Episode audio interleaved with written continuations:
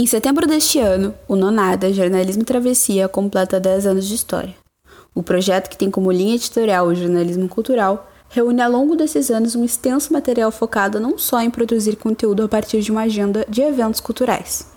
Rafael Glória, editor fundador do Nonada, conta que percebeu a necessidade de fazer jornalismo cultural com profundidade. Porque eu percebia que o jornalismo cultural ele é muito marcado pela agenda, né, pela pauta de eventos, principalmente esse jornalismo cultural diário e tal.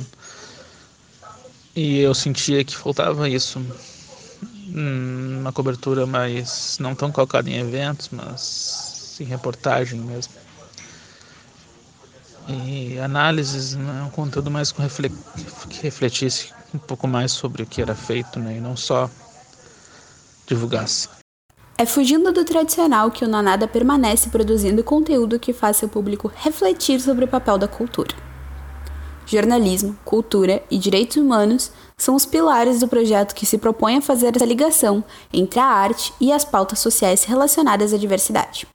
Hoje, o Nonada tem como uma de suas fontes de renda um crowdfunding que está disponível no Catarse. Entretanto, Rafael conta que isso não é o suficiente para que ele e a equipe se mantenham tocando apenas o projeto. Ele relata ainda que haverá uma mudança no direcionamento da campanha. Porque vai ter os 10 anos de setembro, então a gente quer fazer algo mais ligado a. A gente vai mudar o estilo de crowdfunding. A gente vai para apoia-se e criar uma campanha melhor. Então. então isso deve entrar em alguns. no final do mês, eu acho, acredito por aí.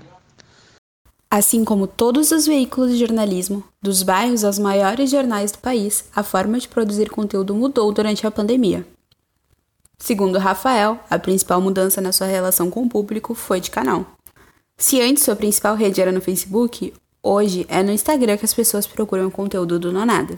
E é assim, através de lives e utilizando as ferramentas que a plataforma disponibiliza, que tem sido produzido e divulgado o conteúdo do canal.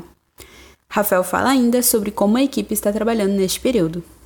Ah, eu acho que é aquela coisa básica, né? A gente, não, a gente tem feito tudo muito online, né? Então, fazendo entrevistas por telefone, WhatsApp ou chamada. Uh, não tem esse contato, né? A gente está evitando esse contato com as fontes físico, né?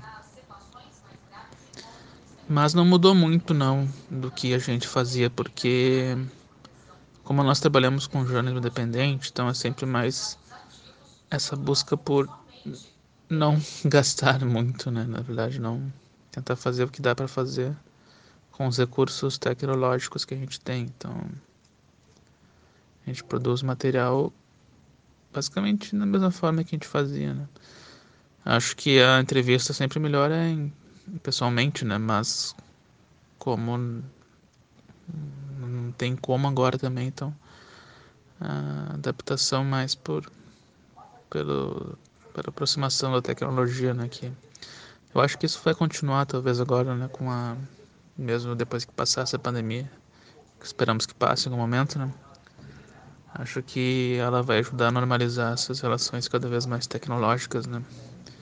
Quanto às perspectivas e projetos para o período pós-pandemia, Rafael relata que o contato próximo, físico, é essencial para o Nonada. Além disso, fala também sobre sua visão do jornalismo nesse período. Eu acho que a gente vai se encontrar mais, talvez, assim, é tentar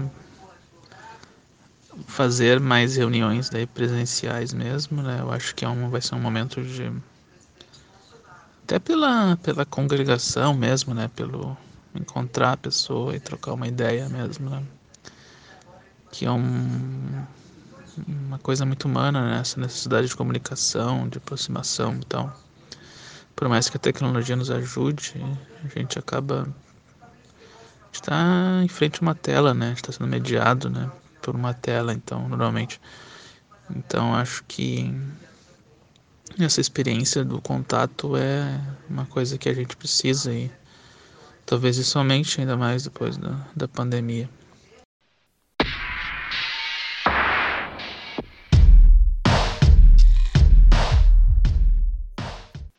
Eu sou Giovana Batista e você escutou a segunda de uma série de reportagens sobre veículos de mídia alternativa durante a pandemia do novo coronavírus.